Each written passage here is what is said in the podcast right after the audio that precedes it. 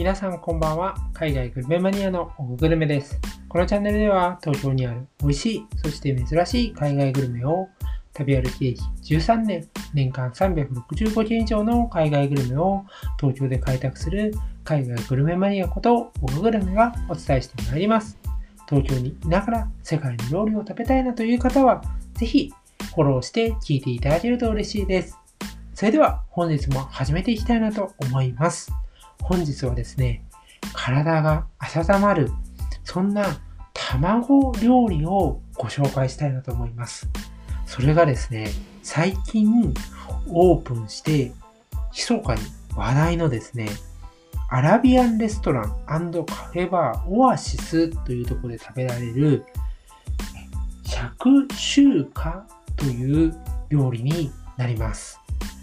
これ、卵料理なんですけど、ちょっとですね、あまり皆さんが食べたことのないようなビジュアルと、そして食感なのかなと思いますので、ぜひですね、今日最後まで聞いていただけると嬉しいです。今日はこの尺州華、これがどんな料理なのか、そしてその料理の魅力を私が実際にこのオアシスで食べたその味と実もう一つですね、トルコで食べた時のエピソードも踏まえて皆さんにお伝えしていきたいと思います。そして、このですね、アラビアンレストランカフェバーオアシスという新しく千駄ヶ谷の東京体育館にオープンしたですね、お店についてもまだまだ情報は少ないので、いち早く皆さんにシェアしていきたいなと思います。まずはですね、この釈州華という料理の魅力を東京のお店、そしてトルコでの私の体験を交えて皆さんにお伝えしていきたいと思います。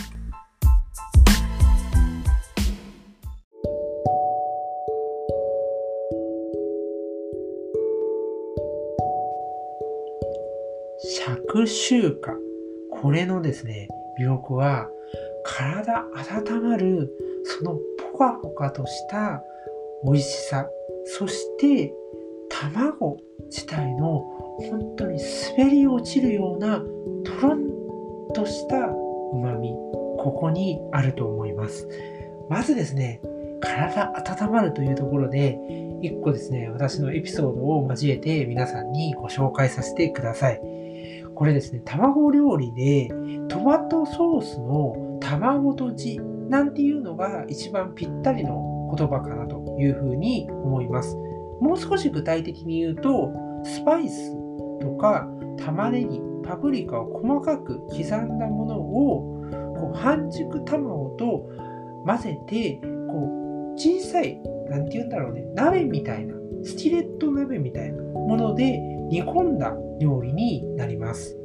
発祥はアフリカのチュニジアという国で今ではですねイスラエルであったりこれからちょっとエピソードをご紹介するトルコであったりニューヨークとかロンドンとか世界中でどんどんこう話題になっている料理なんですよね。でじゃあどういうエピソードがあるかっていうと私がトルコのイスタンブールに昨年の年末年始に行った時のことです。めちゃめちゃ私は朝早く起きます。なんでかって言ったら、朝食と、そして朝の地元の人たちの雰囲気を自分で体験したいからなんですよね。朝って、そういう観光客の人とか、寝静まって、シーンとしてて、まさに、ほんとその場の雰囲気が味わえるんですよ。それを朝食と共に楽しむのが私の旅行の定番の過ごし方なんですね。その時に一つですね、小さいお店を歩いてたら見つけました。それは全然目立たないんですけれども、小さく上にですね、光の当たった看板があります。お店はすっごく小さくて、中に2人3人、外にテーブル、もうちょっと小汚いようなテーブルと椅子が置いてあるだけの、そんな小さい店です。そこには3人の人が働いています。1人はお父さんです。2人は子供です。その子供2人男の子なんですけど、大体高校生か中学生くらいの子が、この尺集荷を小さい鍋で作っているんですよね。で、これがですね、トルコやっぱり年末年始ともなると、やっぱ朝は冷えるんですよね。冷える時にあったかいものを食べたくなりますよね。その時にね、もちろんその、このあったかい卵の美味しさっていうのは、もちろん体に染みるわけなんですけど、そのお子さんたちのこう作ってる姿とか、ちょっとこうぎこちないような感じとかが心温まるんですよね。こんな小さい頃から、まあ、お父さんのね、仕事を手伝いながら作ってるわけですよ。すごいね、なんかね、心温まる雰囲気なんだよね。なんかこう、ほっこりするんですよ。そういうの見てると。そういうところで食べたエピソードが結構忘れられなくて、この着集荷っていうのは私の中でね、その温かいっていうその物理的な温かさと、物理的というかその料理的な意味での温かさとともに、人のぬくもりという意味での温かさっていうのも感じた、そんな素敵な料理なんですよね。で、この料理だからこそですね、皆さんにも味わっていただきたいなと思って、それが実際にこのオアシスっていう千駄ヶ谷のお店で味わうことができます。で、料理自体の魅力っていうところで言うと、やはりこの卵なんですね。卵は半熟で本当にこう滑り台を滑っていくようにつるんとしてるんですね。で、つるんとしてる中にトマトソースは少しだけこう酸味はあるんですけど、まろやかさが際立っています。そしてそこにですね、ちょっと固めのピタパンをかぶっとつけて食べるんですね。そこもこうピタパンの上をですね、卵がスルッ、スルッと滑り落ちていくんですよね。このとろっとした感じとつるっとした、そして卵のまろやかな風味が一体となって味わえる着中華をぜひ食べていただきたいなと思います。そして次はオアシスについて触れて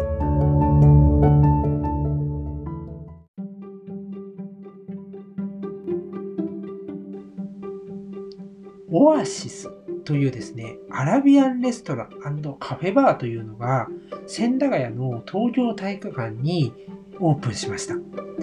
結構珍しいですよね。東京体育館のプール棟の2階にあるレストランなんですね。で、面白いのが、オアシスっていうこの店名ですよ。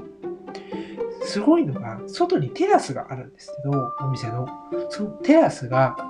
こう、なんて言うんだろうね、本当にね、なんだろう、エジプトとか、なんか、オアシスって、あ、あーってこう思うような雰囲気なんです。どういう風かっていうと、その外に黒いちょっとこう金属のようなテーブルが置いてあって、そしてその両端にちょっとこう長細い、え椅子というか、もたれられるようなね、椅子があって、そこに茶色のクッションが置いてあるんですよね。それがこうテラスに何台もあって、そう、木、ちょっとあの大きい、なんて言うんだろうな、あの観葉植物みたいな、少し上に木が伸びたものが、その前をね、こう通路側のところにずっと横並びで置いてあるんですよ。なんか、こう砂漠があって、その横にレストランがあって、そこの周りにこうテラス席があるみたいな、そんな雰囲気なんですよね。本当に、あ、オアシスっていう言葉がすごくなんかぴったりくるなっていう外観をしてるんですよ。で、このお店はですね、最近結構オープンして、知る人ぞ知るで話題になってるんですね。というのも、なんで話題になったかっていうと、このアラビアンレストランっていう言葉の通り、ここはこう中東とか、あとはアフリカのエジプトとか、そういうところで食べられているですね、結構ヘルシーな料理を扱っています。最初の時に、こう、着手化っていうのが、ニューヨークとかロンドンとか世界中で話題ですよっていうのをご紹介しました。で、なんで話題かっていうところも、このヘルシーにポイントがあります。やはりですね、ニューヨークとか非常に健康に対して厳しい方々もいっぱいいます。その時にですね、着手化というのは、非常にですね、健康にいいんですよね。ヘルシーなんですよ。というところと、あとはあの作るのが簡単なんですよね。ということもあってですね、一気にそのニューヨークとかこうロンドンみたいに美に対してこだわりを持ってる人たちの間で話題になってですね、広まっていったんですね。で、そういう料理を含めて、このですね、オアシスが一押しとして取り上げているのが、エジプトのコシャリという料理です。これ皆さん聞いたことありますか？コシャリ。あの、コシャリね、結構私もいろんなところでご紹介してるんですけれども、エジプトのですね、通称 B 級グルメとか国民食なんていうふうに言われて、お米、マカロニ、パスタ、ひよこ豆、レンズ豆、さらに揚げ玉ねぎにトマトソースをかけて全部混ぜ混ぜ混ぜ混ぜ混ぜってこう混ぜるんですよ。それを食べるんです。すごくないですか？このなんとも不釣り合いな、こんなにいっぱい混ぜるんかっていうぐらい混ぜたものが意外な意外ハーモニーがあって、これはですね、着臭化とは真逆で、トマトソースの酸味がこう頭をガツンと殴られたように伝わってくるんですよ。そういう料理で、こういうのをね、いろんなですね、コシャリを出してるんですね。例えばアボ、アボカドサワークリームコシャリとか、ハーブチキンコシャリとか、あとはね、モロッコとかで有名ですけど、タジンですね。これもあったり、サウジアラビアとか中東で有名なカプサっていう炊き込みご飯があったりもします。あとね、えー、ソース、あの、ディップみたいな、フムスとか、聞いたことありますかね？ひよこ豆のペーストですごくヘルシーで栄養価が高いものとして有名なんですよね。あのビーガンの方とかにも親しまれている料理になります。そういうものがあったりね、最近結構あの銀座とかにもあのお店がオープンして話題の、えー、バクラバというですね、まあ、トルコのスイーツだったり、地中海とかで食べられるソーセージ、メルゲーズなんていう結構珍しい料理を扱う扱っていてですね、今密かに話題になっております。ぜひ皆さん、こちらですね、着臭化を食べていただけたらなと思います。意外や意外ね、やっぱ東京体育館使う人が多くてですね、混んでいますので、ちょっと待つかなっていうところあるんですけど、広々としたスペースでね、ゆったりできますので、ぜひですね、オアシスで着手パを食べてみてはいかがでしょうか。というわけで本日もこの辺りで終わりにしたいなと思います。ご視聴ありがとうございました。